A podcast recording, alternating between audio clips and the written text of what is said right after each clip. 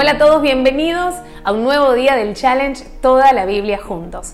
Soy Mimi Julia y en primer lugar quiero felicitarte porque si lo estás haciendo en comunidad, más y más personas están conociendo a Dios a través de su palabra. Y si lo estás haciendo solo, estás a tiempo de invitar amigos, familia, para que te acompañen en este hermoso proceso. Hoy vamos a comenzar con el Salmo 37, un salmo que nos invita a confiar pacientemente en el Señor. Y comenzamos un nuevo libro, el de Ruth. En los capítulos 1 y 2 conocemos la historia de la familia de Elimelech que se mudan hacia un nuevo lugar, pero allí fallece él y sus hijos, dejando a su esposa Noemí y a sus nueras viudas. Noemí decide trasladarse a su tierra natal y les dice a sus nueras, ustedes quédense. Pero una de ellas, Ruth, le dice, por nada del mundo me voy a quedar, yo te voy a acompañar. Y ya instaladas en Belén, eh, están en el campo de un hombre muy influyente y rico, el de vos, que les permite a ellas poder cosechar eh, las obras de, de la siembra del campo de ese momento. Y bueno, allí se desenlaza una historia muy interesante que la vamos a estar abordando en el resto de los días. En el Nuevo Testamento, en Hechos, capítulo 4, versículos 23 al 37, nos cuenta cómo liberan a Pedro y a Juan por predicar el Evangelio y les amenazan de que no lo hagan más. Pero ellos, lejos de tener miedo, se reúnen con la iglesia de ese momento y hacen una oración muy audaz y le dicen, Señor, permítenos seguir predicando el Evangelio y que mientras lo hacemos vos nos respaldes con señales, con milagros, con prodigios. Luego de esa gran oración, nos cuenta la Biblia que tembló el lugar y el Espíritu Santo llenó a todos los que estaban allí presentes. De esta manera comenzamos con la lectura pública de la Biblia.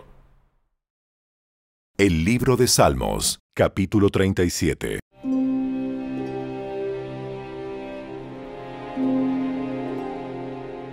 No te inquietes a causa de los malvados, ni tengas envidia de los que hacen lo malo, pues como la hierba, pronto se desvanecen, como las flores de primavera, pronto se marchitan. Confía en el Señor y haz el bien entonces vivirás seguro en la tierra y prosperarás. Deleítate en el Señor y Él te concederá los deseos de tu corazón. Entrega al Señor todo lo que haces, confía en Él y Él te ayudará. Él hará resplandecer tu inocencia como el amanecer y la justicia de tu causa brillará como el sol de mediodía. Quédate quieto en la presencia del Señor y espera con paciencia a que Él actúe. No te inquietes por la gente mala que prospera, ni te preocupes por sus perversas maquinaciones.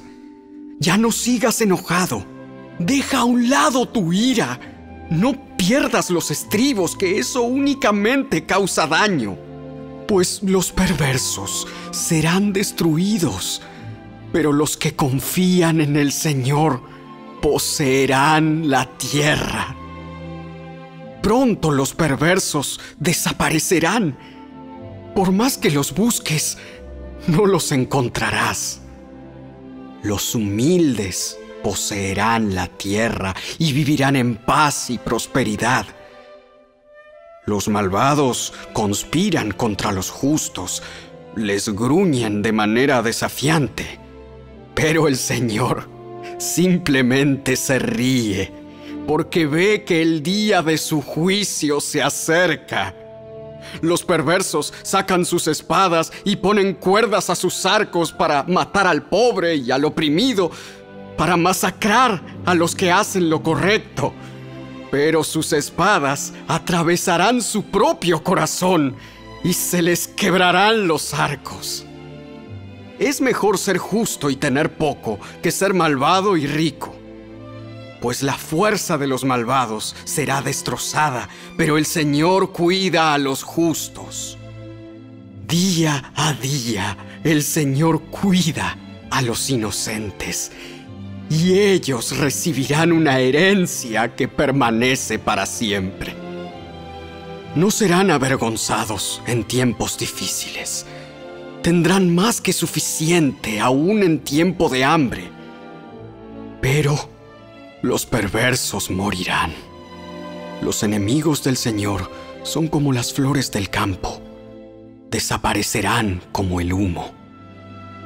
Los perversos piden prestado y nunca pagan, pero los justos dan con generosidad. Los bendecidos por el Señor poseerán la tierra, pero aquellos a quienes Él maldice morirán. El Señor dirige los pasos de los justos, se deleita en cada detalle de su vida. Aunque tropiecen, nunca caerán, porque el Señor los sostiene de la mano. Una vez fui joven, Ahora soy anciano. Sin embargo, nunca he visto abandonado al justo, ni a sus hijos mendigando pan. Los justos siempre prestan con generosidad y sus hijos son una bendición. Aléjate del mal y haz el bien, y vivirás en la tierra para siempre pues el Señor ama la justicia y nunca abandonará a los justos. Los mantendrá a salvo para siempre, pero los hijos de los perversos morirán. Los justos poseerán la tierra y vivirán allí para siempre. Los justos ofrecen buenos consejos, enseñan a diferenciar entre lo bueno y lo malo han hecho suya la ley de Dios. Por eso nunca resbalarán de su camino. Los malvados esperan en emboscada a los justos en busca de una excusa para matarlos. Pero el Señor no permitirá que los perversos tengan éxito, ni que los justos sean condenados cuando los lleven a juicio. Pon tu esperanza en el Señor y marcha con paso firme por su camino. Él te honrará al darte la tierra y verás destruidos a los perversos. He visto a gente malvada y despiadada florecer como árboles en tierra fértil, pero cuando volví a mirar, habían desaparecido. Aunque los busqué, no pude encontrarlos. Miren a los que son buenos y honestos, porque a los que aman la paz les espera un futuro maravilloso. Pero los rebeldes serán destruidos. Para ellos no hay futuro. El Señor rescata a los justos. Él es su fortaleza en tiempos de dificultad. El Señor los ayuda los rescata de los malvados. Él salva a los justos y ellos encuentran refugio en Él.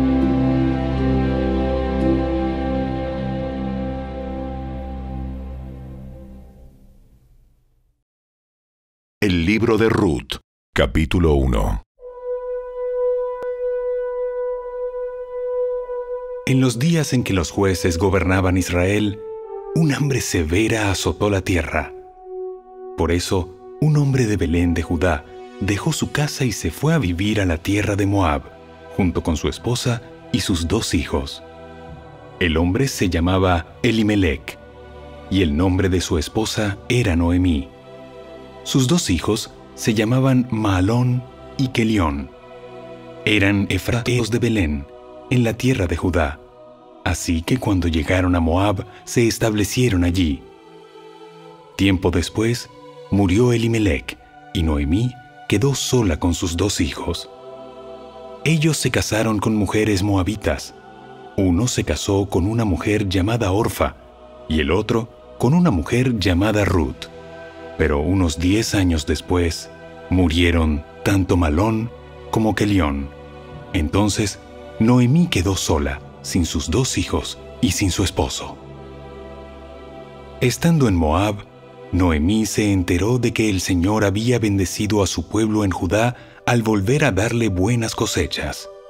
Entonces Noemí y sus nueras se prepararon para salir de Moab y regresar a su tierra natal. Acompañada por sus dos nueras, partió del lugar donde vivía y tomó el camino que las llevaría de regreso a Judá. Sin embargo, ya puestas en camino, Noemí les dijo a sus dos nueras, Vuelva cada una a casa de su madre y que el Señor las recompense por la bondad que mostraron a sus esposos y a mí. Que el Señor las bendiga con la seguridad de un nuevo matrimonio. Entonces les dio un beso de despedida y todas se echaron a llorar desconsoladas. ¡No! Queremos ir contigo a tu pueblo. Queremos ir contigo a tu pueblo. Pero Noemí respondió, ¿Por qué habrían de continuar conmigo? ¿Acaso puedo tener más hijos que crezcan y sean sus esposos? No, hijas mías. Regresen a la casa de sus padres, porque ya soy demasiado vieja para volverme a casar. Aunque fuera posible, y me casara esta misma noche, y tuviera hijos varones, entonces ¿qué? ¿Esperarían ustedes hasta que ellos crecieran y se negarían a casarse con algún otro? Por supuesto que no, hijas mías. La situación es mucho más amarga para mí que para ustedes, porque el Señor mismo ha levantado su puño contra mí. Entonces volvieron a llorar juntas y Orfa se despidió de su suegra con un beso. Pero Ruth se aferró con firmeza a Noemí. Mira, tu cuñada regresó a su pueblo y a sus dioses. Tú deberías hacer lo mismo. Pero Ruth respondió, No me pidas que te deje y regrese a mi pueblo. A donde tú vayas, yo iré. Donde quiera que tú vivas, yo viviré. Tu pueblo será mi pueblo y tu Dios será mi Dios. Donde tú mueras, allí moriré y allí me enterrarán. Que el Señor me castigue severamente si permito que algo nos separe aparte de la muerte. Cuando Noemí vio que Ruth estaba decidida a irse con ella, no insistió más. De modo que las dos siguieron el viaje. Cuando entraron a Belén, todo el pueblo se conmocionó por causa de su llegada. ¿De verdad es Noemí? ¿De verdad es Noemí? No me llamen Noemí, más bien llámenme Mara, porque el Todopoderoso me ha hecho la vida muy amarga. Me fui llena, pero el Señor me ha traído vacía a casa. ¿Por qué llamarme Noemí cuando el Señor me ha hecho sufrir y el Todopoderoso ha enviado semejante tragedia sobre mí? Así que Noemí regresó de Moab acompañada de su nuera Ruth, la joven moabita. Llegaron a Belén a fines de la primavera, al comienzo de la cosecha de la cebada.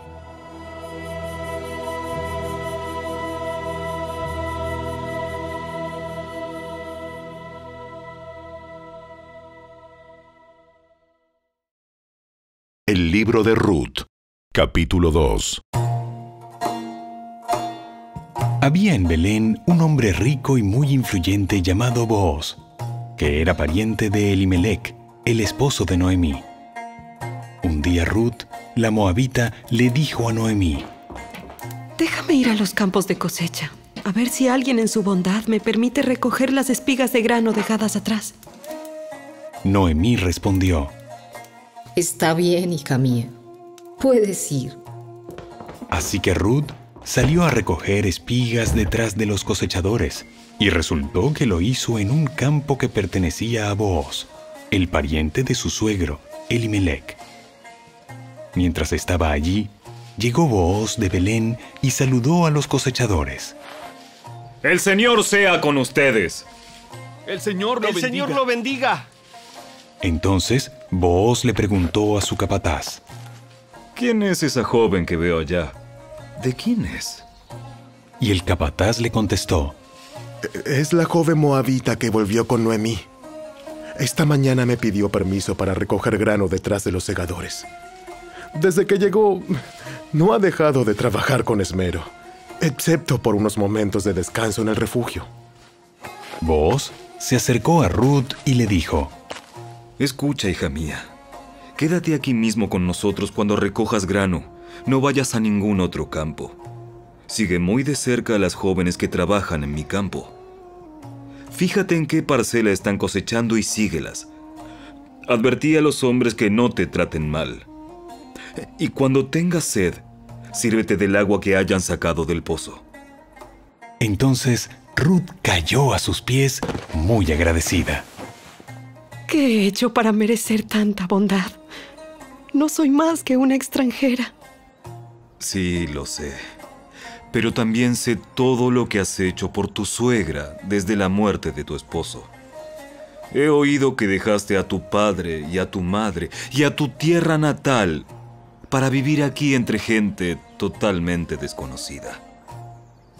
Que el Señor Dios de Israel, bajo cuyas alas viniste a refugiarte, te recompense abundantemente por lo que hiciste. Espero continuar siendo de su agrado, Señor. Usted me consoló al hablarme con tanta bondad, aunque ni siquiera soy una de sus trabajadoras. Después, a la hora de comer, Boaz la llamó. Ven aquí y sírvete de la comida. Puedes mojar tu pan en el vinagre. De modo que Ruth se sentó junto a los cosechadores y Boaz le dio a comer grano tostado. Ella comió todo lo que quiso y hasta le sobró. Cuando Ruth regresó a trabajar, Boaz ordenó a sus trabajadores. Déjenla recoger espigas aún entre las gavillas y no se lo impidan. Además, arranquen de los manojos algunas espigas de cebada y déjenlas caer a propósito. Permítanle recogerlas y no la molesten. Así que Ruth recogió cebada allí todo el día, y cuando la desgranó por la tarde, llenó toda una canasta. Luego la cargó de vuelta al pueblo y la mostró a su suegra. También le dio el grano tostado que le había sobrado de su comida. ¿Dónde recogiste todo este grano hoy? ¿Dónde trabajaste? Que el Señor bendiga al que te ayudó. Entonces Ruth le contó a su suegra acerca del hombre en cuyo campo había trabajado. Le dijo, El hombre con el que trabajé hoy se llama Vos. Que el Señor lo bendiga. Nos muestra su bondad, no solo a nosotras, sino también a tu marido que murió. Ese hombre es uno de nuestros parientes más cercanos, uno de los redentores de nuestra familia. Entonces Ruth dijo, Es más, vos me dijo que volviera y me quedara con sus trabajadores hasta que termine la cosecha. Excelente. Haz lo que te dijo, hija mía. Quédate con las jóvenes hasta que termine la cosecha. En otros campos podrían molestarte, pero con él estarás segura. De modo que Ruth trabajó junto a las mujeres en los campos de Booz y recogió grano con ellas hasta el final de la cosecha de cebada. Luego, siguió trabajando con ellas durante la cosecha de trigo a comienzos del verano. Y todo ese tiempo vivió con su suegra.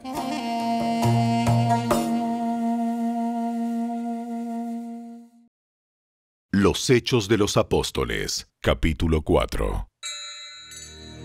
Tan pronto como quedaron libres, Pedro y Juan volvieron a donde estaban los demás creyentes y les contaron lo que los sacerdotes principales y los ancianos les habían dicho. Cuando los creyentes oyeron las noticias, todos juntos alzaron sus voces en oración a Dios. Oh Señor soberano, creador del cielo y de la tierra, del mar y, y de todo lo que hay en ellos. Hace mucho tiempo, tú hablaste por el Espíritu Santo mediante nuestro antepasado David, tu siervo, y dijiste, ¿Por qué estaban tan enojadas las naciones? ¿Por qué perdieron el tiempo en planes inútiles? Los reyes de la tierra se prepararon para la batalla. Los gobernantes se reunieron en contra del Señor y en contra de su Mesías. De hecho, eso ha ocurrido aquí, en esta misma ciudad. Pues Herodes, Antipas, el gobernador Poncio Pilato, los gentiles y el pueblo de Israel estaban todos unidos en contra de Jesús, tu santo siervo, a quien tú ungiste. Sin embargo, todo lo que hicieron ya estaba determinado de antemano de acuerdo con tu voluntad. Y ahora, oh Señor, escucha sus amenazas y danos a nosotros, tus siervos, mucho valor al predicar tu palabra. Extiende tu mano con poder sanador.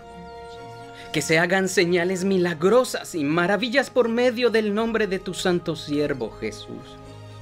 Después de esta oración, el lugar donde estaban reunidos tembló, y todos fueron llenos del Espíritu Santo, y predicaban con valentía la palabra de Dios. Todos los creyentes estaban unidos de corazón y en espíritu. Consideraban que sus posesiones no eran propias, así que compartían todo lo que tenían. Los apóstoles daban testimonio con poder de la resurrección del Señor Jesús, y la gran bendición de Dios estaba sobre todos ellos. No había necesitados entre ellos, porque los que tenían terrenos o casas los vendían y llevaban el dinero a los apóstoles para que ellos lo dieran a los que pasaban necesidad. Por ejemplo, había un tal José, a quien los apóstoles le pusieron el sobrenombre Bernabé, que significa hijo de ánimo. Él pertenecía a la tribu de Leví y era oriundo de la isla de Chipre. Vendió un campo que tenía y llevó el dinero a los apóstoles.